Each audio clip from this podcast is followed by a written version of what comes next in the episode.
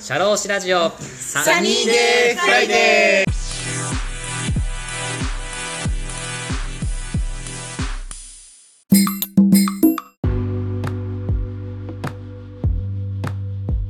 シャローシラジオサニーデイフライデー田村陽太ですこの番組は社会保険労務士として活動する田村が普段の侍業という固いイメージから外れ様々な分野で活躍する方やその道の専門家スペシャリストと語るトーク番組です本日も素敵なゲストをお呼びしております私から簡単にご紹介させていただきます会社内の組織マネジメントをご専門とし多くの企業の経営の参謀として日々コンサルティング業務でご活躍の社会保険労務士の大田さんです大田さんよろしくお願いしますはい、よろしくお願いします。お願いいたします世間は緊急事態宣言ということですけどはい。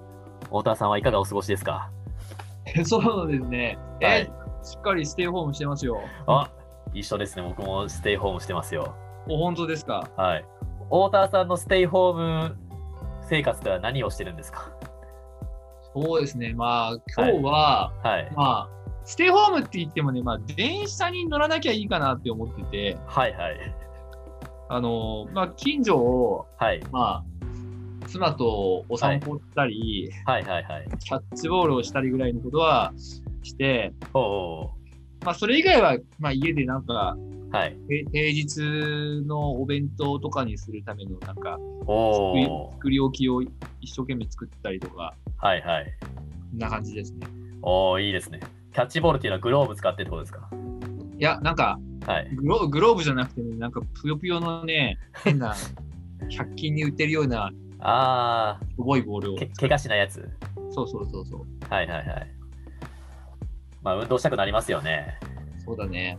はいなるほどなるほどはい。田村さんはどうですか僕ですか僕も土日はずっと家におりましたよ、土お日ーに家におってですねはい。ちょっとナレーションの仕事をしてました。 ナレーションの仕事 はいちょっとあの、ポッドキャストのちょっと仕事のつながりで、ちょっとナレーションの仕事をいただくことになりまして、マジはい ちょっと、あの、ナレーションをですね、ひたすらもう自宅で あの収録してました。 え、さ差し支えなければ何のナレーションか教えていただくことはできますかあの YouTube ですね、YouTube。ある YouTube の、あ、YouTube のナレーションをするんだ。はい、ある YouTube の、ね、映像が流れて、そこのナレーションをすることになりましてですね。ええー、はい。マジか。またちょっと、あの、おいおい、また公表できれば、またお伝えしますので。 ありがとうございます。そうなんですよ。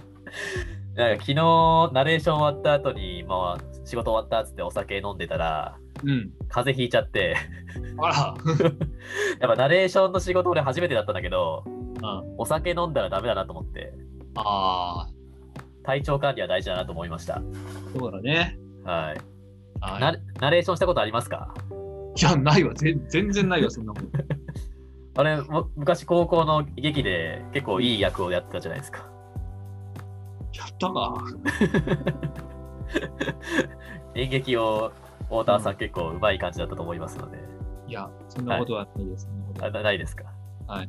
はい。あ、でもね、うちのよ、うちの嫁もね、はいあの、田村君、声がい、あの、イケボだよねって言ってたよ。あ、本当ですかうん、なんか声はね、はい。声は別に、あの、あれだよ、あの、ルックスをバカにするつもりは全く なく、あのはい、なんでしょうか。は見い。た目もかっこいいか、かっこいいけど、はい、あの、声はね、自信持っていいと思う。ああ、でも、よりね、自信持っていいってことですね。はい。じゃあ、リスナーさんにももっといい声を伝えていきたいと思います。あの、あんまりね、あの、変な、変に はい、意識するとはい。 嫌だけど、あの、嫌だけ普通ど、の、はい。普通の声はいい声だと思。あ普通の声はね、もう標準、スタンダードはいいいいうそと。う、スタンダードの声がいい声だと思う。もうナチュラルな感じね。うん。あ、わかりました。ちょっとじゃあもう何も意識せず、作らずにやろうと思います。はい。ちょっと奥さんが聞いてるので、ちょっと緊張する、しますけれども、はい。やっていきたいですね。はい。はい。ちょっと脱線しましたけど、太田さん、今日はトピックを持ってきていただいているということで、はい。はい。すみません、よろしくお願いします。はい。お願いします。お願いしますえーと今日は固定残業代について話をしたいと思います。固定残業代、はい。ありがとうございます。はい。はい。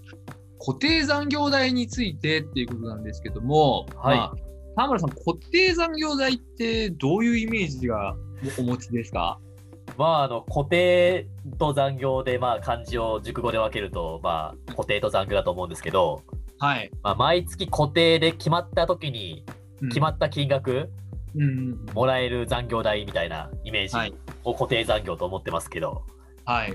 どうでしょうか。はい、その通りですね。はい、まああのまあ、残業があってもなくても、はい、あの毎月この時間分の残業代は支払いますよっていうのが、まあ、固定残業代ですね。ああ、なるほど、そうですね。はい、はい、まあ、例えば、まあえ1ヶ月で、えー残業してもしなくても20時間分の残業代は必ず出すよって20時間分の残業代をつけますとか、はい、えーまあ、40時間分の残業代をつけますとか、まあ、そういう契約をすることが多いかなと思います。はい、はい、なるほど。まあ、何時間分っていうよりは、どっちかというとね、なんか、えー固定残業代が5万つきますとか、はい、 2は万つきますとか、あまあ、なんか、は金額が、まあ、注目されることの方が多いかなと思うんですね。あはああー、なるほどね。はい、はい、基本給が20万で、は固い、定残業代が何万とか、はい、はい、とか、まあ、給与がなんか25万で、はい、えーうち固定残業代40時間分を含むみたいな、ああ、はい、はい、はい。そういうこう求人とかも見たりすることがあるかなと思います。ああ、なるほど。ちょっとなんか、はい、ちょっと2年、僕、社会人やったんですけど、一サラリーマン1年目の時はい、はい、 1年目とかがまあ、新卒で会社員やってたんですけど、はい。 1年目は固定残業代つかなかったんだけど、うん。 2年目から固定残業代がつき始めて、おう確か30時間分は入ってるみたいな感じで、うーん。そううん。だから結構まあ、海外営業だから内勤の仕事が多いんだけど、うん、30時間分は平気で働くような忙しさでもあったから、ああ。いかに定時で帰るかっていうのを僕はすごい 貸してましたね。そうか。30時間分っていうと、1日1、2時間って感じか。 あ、そうそうそう。結構海外との仕事で、俺はアジア担当だったから時差なかったけど、うん。ヨーロッパ担当とかアメリカ担当はやっぱ時差があるから、うん。やっぱどうしても残業しなきゃいけないみたいなのがああって、そうやってつけてたらしいけどね。ああ、そうだよね。うん。まあ俺は定時で、定時で帰って30時間分丸々ゲットみたいなのを狙ってました。ああ、それいいですね。はい。あのー固定残業代ってさ、あのー人件費をまあ減らそうっていう観点からいくとさ、はいはいあ。のまあ、残業をしてもしなくても払うわけだからさ、はいはい。なんか会社側にとって何のメリットがあるんだろうなっていう確かにね。話があるのかなと思うんですよ。はいはいはい。なんで、なん何のメリットがあると思いますいやなんかよくおお客さんとかに言うのは、はいお。客さんっていうか、まあ、あのなんていうかスタートアップの企業さんとか、うん。なんかそのまずか会社もでき始めて、うん全くその働かせ方も分かってない社長が、うんこの従業員さんがこの仕事に対して何時間かかるか分かんないから、とりあえず最初は固定残業代ちょっと入れてみて、だんだんちょっとまあ、10時間とか5時間とかちょっと調整してみたらみたいな感じで、うんまあその労働時間の管理のために入れるとかそういうので提案したことはあるけど、ああんまり深く考えたことないですね。 ーあー。太田さんどうですかそこら辺は。えー、いはい。や、これさ、そのはい提案、田村が提案するときにさ、はいはい。 30時間分の固定残業代っていうのをつけるとするじゃん。はいはい。 30時間超えて残業した場合はどうするんですかああ、30時間超えた場合は別途支払いますね。ベッド支払う。はい。で、ベッド支払うんだったらさ、はい。あのー、ベッド支払うんだったら固定残業代って本当にあれじゃね、その、はいはい。 30時間未満だったときは、はい。従業員側が得するわけじゃん。ああ、そうだね。うんうん。なの確にかになんでつけるんだろうなっていうふうに思ったときに、はいはいはい。多分一番の狙いは、おうおあの、今田村が言ってくれたように、う。はい。従業員側は渡航したいから、おうおう。 30時間以内に収めようとしてくれるんだよね。確かにそうだよね。そうすることによって、あの長時間労働を、おうまあ、抑制できるんじゃないかなと思うんですよ。おーなるほど。うん、長時間労働の抑制ってなかなか難しいと思うんだよね。おおまあ、なんでかっていうと、それは残業をすればさ、残業代としてお金が増えるわけだしさ、ーうんうん。で、まあ、かといって、まあ、お仕事がね、あの、はいたくさんあるよと、終わんねえよと、はい。効率、効率をもっと上げて早く終わらせろって言われても、早く終わらせたらその分残業で減るんだったら、うんうん。だったら確実にね、しっかりゆっくりやってね、残業でもらった方がいいよねっていうふうにやっぱなっちゃうわけじゃん。なるほど。はいはい。で、まあだからこそ長時間労働の問題って難しいんだけど、おうおうおう。唯一の解決策が、うんまあ固定残業代、まあ唯一ではないかもしれないけれども、うんうん。あのー30時間残業しても、うん残業時間残業しなくても、うん30時間分の残業代上げるよっていうふうに言われたら、うんうん。これは従業員側としては30時間以内に収めようって気持ちになるわけじゃん。確かにね。おそう得だなわんだから。っおうおていう意味で言うと、長時間労働の抑制という意味では、うおう。固定残業代ってすごいいい,、いいんじゃないかなってなんか思ったんですよね。ああ、確かにそうだよね。うん。固定残業代ってさ、別に労基法とかには別に何も書いてないよね。規定とかないよね。固定残業代とはみたいな。うん、ないと思う。見たことない。こいつからこれでき始めたんだね。なんか、1970年とか80年とか、そんな感じで、なんだろうね。いつから主流になったんだろうね、こうやってね。固定残業代。なんか、太田が言ってたのが、やっぱあれなのかな。そういう目的があって入れ始めたっていうのがやっぱあるのかな、やっぱり。あるんだろうね。なんだろうね。なんだろうね。なんだろなんかさ最近なんかハローワークとかでさ、求人票上げるときにはさ、う。なんかこあの基本給はまずいくらで、で固定残業代も入れるんだったら、基本給はまず何円で、固定残業あ代は何円かみたいな、分けろみたいな。うんさい最近じゃあ厳しくなってきてるの、ハローワークって。そう、あ、まあ、わかんない。俺ず、ずっと昔からそうだと思ったけど、最近厳しくなってきたの、それって。あー、なんか、なんとかなハローワークとかのなんかチラシとかリーフレットには、これは徹底してください、じゃないと求人票を受理しませんみたいなのが、うん。なんか最近強まったイメージあるけど、でもいつぐらいからそういう固定残業代ってそういう会社が入れよ入れ始めたんだろうね。考えてみると。なんだろう法ね。法律にも別に規定されてないし。そうだね。はい。あーまあ、でも確かに、あの、でもね、はい。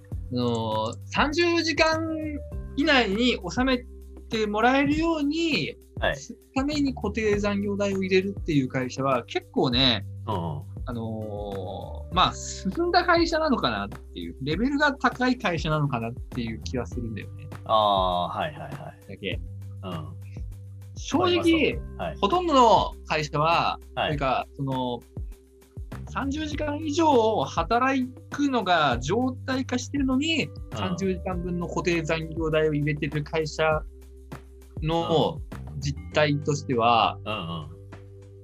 残業代の計算がめんどくさいから、あーうんあのー入れてるとか、うんうんうん。まあ、月々の人件費の支出を一定にしたいから入れてるみたいな会社が、まあ、多いのかなっていう気はするよね。ああ、それはあるかもしんないね。う結構大きめの企業とかだったら従業員さんいっぱい抱えてね、ん。うん。計算めんどくせえわってあるかもしんないしね。あ、それはあるかもしんないわ。うん。じゃあそれ宿題だわ、宿題。また次の。なぜ固定産業代入れ始めたかの。なんだろうね。いつからだろうね。この前の宿題も答え、答えだけど、答えなきゃいけないし。 給与計算の。俺は、俺は持ってきたけど。本当はい。まあ、それはまあ、後でいいんだけど。はい。はい。じゃあ、宿題ですか、それは。はい。固定残業代の導入のきっかけみたいな。そうですね。どだ誰が宿題ですか えコミットしてください、コミット。生産業態のきっかけはきっい。かけ。導入のきっかけを調べてくるのはどっちが調べてきますかえ、田村さんやってくださ い。なんでですかじゃあ分かった。じゃあ俺、じゃあ俺がこれ取るから、次疑問出てきたら次、お題な、オーダーな。はい。はい。 もうめちゃめちゃ疑問作るから。簡単なやつでね。で、あともう、俺なんか脱線するけど、もう一個聞かれたのが、きあのうー、りょんう。さんに、うん。固定残業代30時間分入れるじゃないですか。はい。で、例えば40時間残業するとするじゃないですか。はい。で、40時間残業した時の残業単価。うん。まあ普通だったら30時間分入ってようが入ってなくても、まあ、その一人一人の残業単価が決まってるから、それの1.25したら、そのうん30時間超えのやつを払っていけばいいっていう話なんだけど、はい。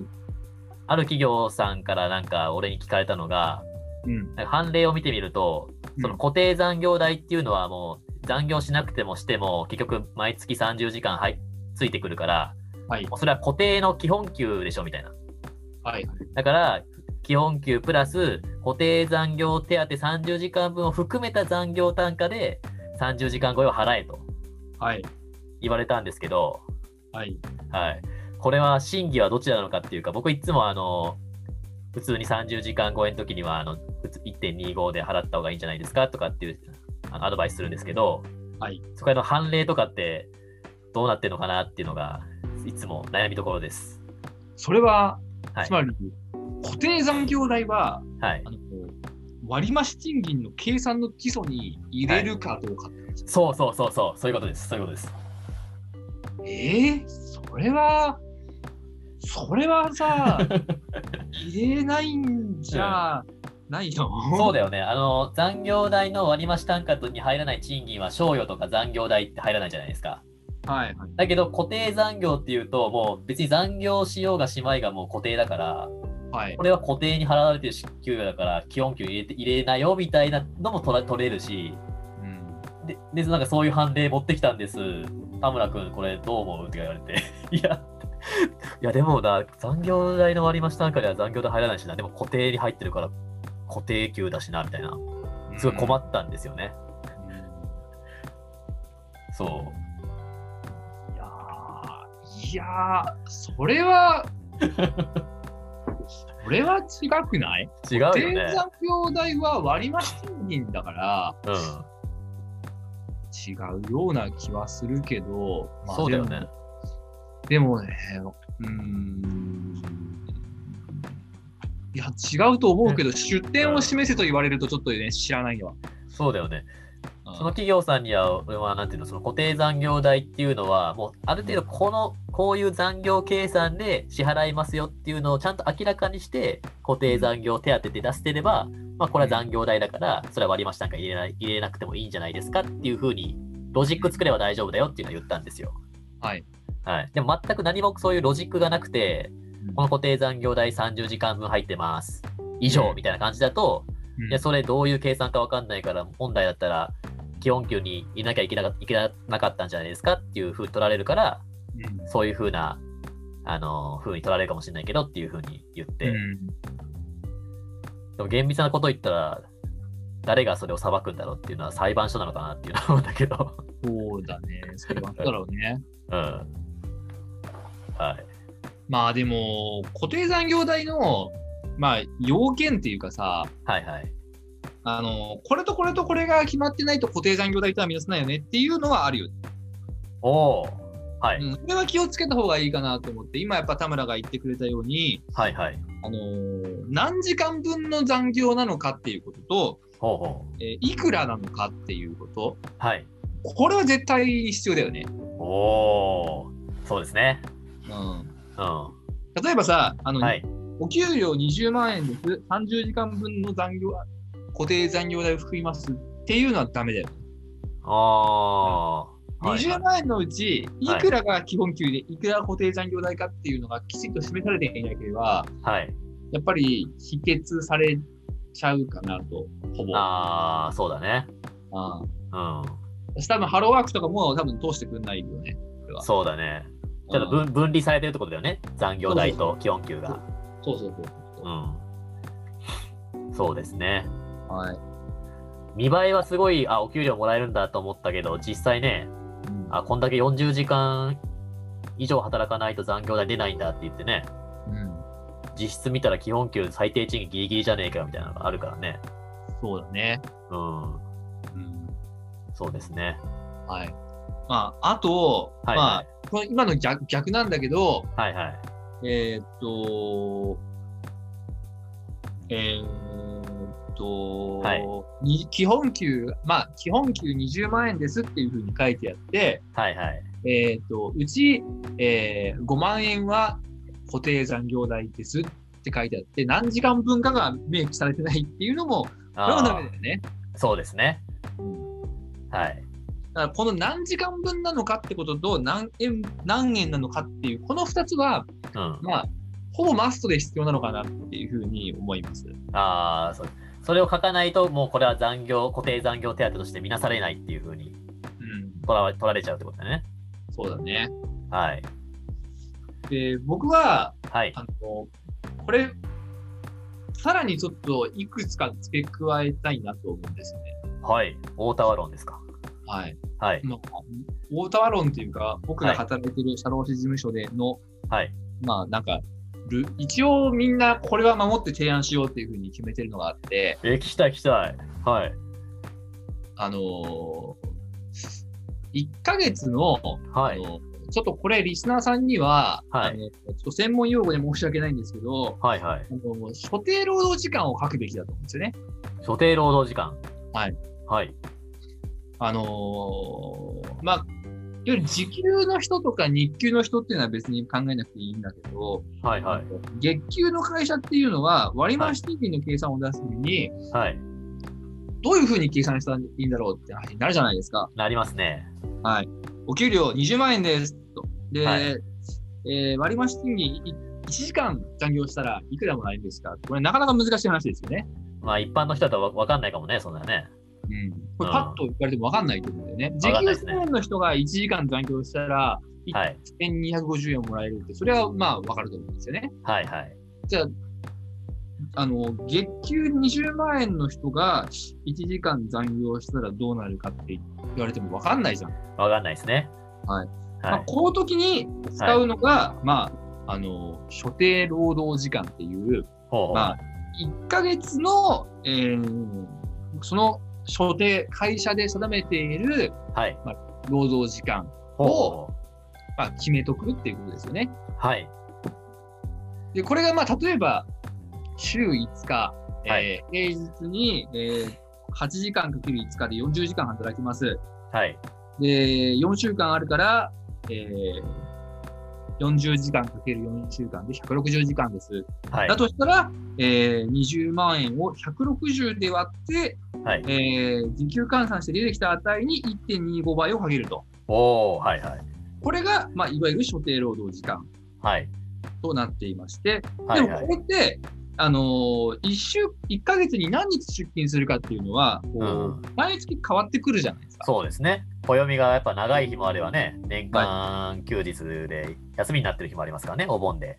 そうですね。うんうん。 1月は1月は31日までありますけど、2月は28日までしかありません。そうですね。でも1月も31日までありますけど、えー成人の日が休みだったりとか、はい。えーいお正月が休みだったりとかで、はいはい。ニュースが割と少ないかったりしますよね。そうですね。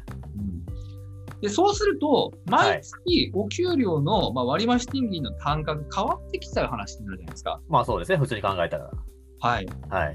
これは非常にちょっと給与計算をする上で、はいあの不便なので、はいはい。これは確かに、あのえーと、条文の解釈で、あの、はい厚労省から出てたはずですけど、はいはい。えーこれは平均を取って、あの、はい1年間の12ヶ月の平均を取って、はい毎月同じ値を所定労働時間として、給ほう与ほ計算してもいいよっていうのが認められていたはずですね。うおーなるほど。はい。はい。だいぶちょっと長くなりましたけど、まあ、この所定労働時間っていうのがないと、はあい。の、なんだろうな、えー、40時間、えー、4万円とか書いてあっても、はい。計算の根拠がわからないと、やっぱりフェアじゃないと思うんですよね。ああ、そうだね。うんうちの会社は30時間分の固定残業代が3万円ですと。うん。いやいや、うちの会社は30時間分の固定残業代が5万円ですと。っうん。ていう話になってもさ、うん。それは、それはずるいよね。まあまあそうだね。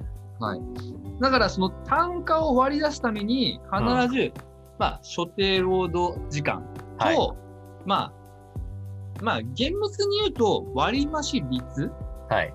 まあ、1.25以外でやってる会社なんて、まあ、ないと思うけど、うん。えー1.25ですよとかっていうのがないと、はいあ。の厳密にはこうきちっと、はいあ。の労働条件を示しているとは言えないよね。ああ、そうですね。はい。太田さん、リスナーさんのために、あの、さっきの1年間の平均から所定労働時間出すっていうのを、はちい、ょっと教えてもらえるといいと思うんですけど。あわかりました。はい。えーっと1年間の、えーはい測定労働時間を出す方法は、まあ、はいまあ、いろいろあって、はい。そうですね。えーまあ、例えば、1年間365日あるじゃないですか。はい。はい。で、えーそうですね。はいどうだっけなはい。えーっと、まあ、1週間の、はい。えー労働時間は、よ労働基準法で、まあ、40時間っていうふうにマックスが定められていて、はい。はい。えー365日って、はい。えーっと、何週間あるか、7で割ると、はい。 52.142857 1週間あるわけですね。はい。はい。はい。はい。で、まあ、52.14としましょうか。はい。で、52.14週間かける40時間をすると、おうおうえー2085.6時間なんですね。おう。おうおうおで、このまあ、2085.6時間っていうのは、これ実は、う。はい。あの、1年間で、はいえーの、まあ、総合計になってるわけです。そう、労働時間。そう、働ける時間ってことですね。はい、そうです。はいそうですはい。まあ、簡単に言うと、残業代を払わなくても、はい。働かせることができる1年間のマックスの総額は2085時間はい。というふうに理解いただければと思うんですけど、はい。はい。はい。えー2085時間を12ヶ月で割ると、1ヶ月あたり173.75時間。はい。 173時間と45分ということになります。はい。はい。まあ、これが、まあ、一番マックスではい計。算したとき、一番、一番働かなくちゃい、いっぱい働かなくちゃいけない会社のカレンダーの、はい。えー、所定労働時間のマックスで173.75時間はい。ですよね。そうですね。はい。ありがとうございます。はい。はい。あこれで良かったのかなわかりやすい説明でありがとうございます。あーありがとうございます。はい。ここの値が大きくなればなるほど時給の単価は下がっていくわけですよね。そうですね。に同じ20万円でも所定労働時間170時間の会社は、はい。えー所定労働時間140時間の会社よりも、うんえー結果的には割った後の,、はあい。の時給単価が下がるわけなので、はい。えーまあ、所定労働時間、うちの会社は、えー200時間ですよとか、はい。えー250時間ですよとか、そういうことはやってはいけないということになります。まあそうですね。マックスで173時間はいで。すね。まあそれこそれ超えた分は残業代ってことですね。そうですね。はい。なるほど。ありがとうございます。あとよくなんか、あの、従業員さんでよく間違えられるのが、はい。うちの所定労働時間は7時間半ですと。はいはい。で、残業9時間しちゃいましたと。はい。で、1時間半1.25なのかなと思ったら、なんか割増賃金がおかしいよみたいな、はいはこれ、社労士さんおかしくないですかとかよく言われるんですけど、はい。ね、8時間超えと8時間未満によっても、各会社によってね、割増賃金率が違ったりとかしてね、はいそこら辺がよく従業員さん勘違いされるとこが多いのかなとは思います。そうですね。はい。ま会社の就業規則であのあのあの働いてる会社は8時間未満の場合は割増賃金率は普通の通常の時給分しか支払うのか1.25払うのかっていうのを見ていただきたいですしはい8時間超え8時間超えた時にはもう最低1.25を支払わなきゃいけないので、まあそれはまあ確保されてますと。でもしかしたら就業規則で1.25じゃなくて、いなんかわかんないけど1.35になってるかもしれないので、それを確認してくださいと。はい。はい、就業規則大事ですよと。はいはい。はい、そういうのも付け加えで、ちょっと言いたかったです。そうですね。就業規則で、あの、はいそのあたりを定めていくことは非常に重要ですね。ははい。なんか、あの、1.25倍すりゃいいんだろうっていうふうにい。はい。思われるかもしれないですけど、実はちょっとこう厳密にいろいろ考えていくとね、あの、はい。うちの会社7時間半だと、はい。 7時間半から8時間の間の部分ってどうするのとかね、そうそうそうそ出てきたりするからね。う。はい。まあ、就業規則とか見ないよね。なんか、社労士とかだったら見るけどさ、僕らとかは仕事柄見るけど、従業一般の従業員さんがさ、ここの残業代はどうなってんだ所定労働日数は何なんだとかさ、まあ見ないよね。あ、見ないよね。で見る癖はつけてほしいよね。そうだね。うん、暇があったら、会社で仕事がね、暇だったらちょっと就業規則見るとかしてほしいなと思います。そうですね。はまあ、言うて自分も社労士になる前はね、い。はい、一緒一緒。 見てなかった俺も。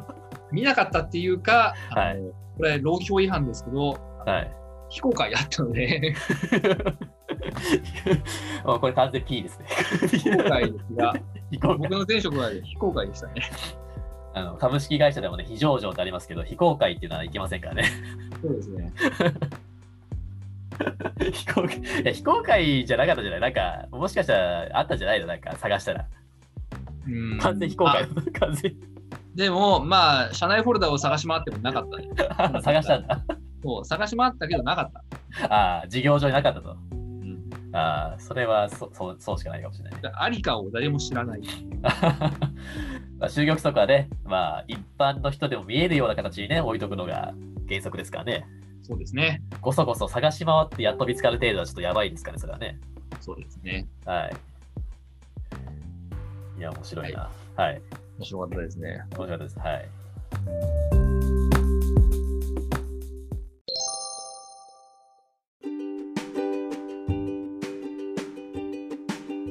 いかがでしたでしょうか次回もこのお話の続編をお送りいたします。魅力的なお話たっぷりです。お楽しみに。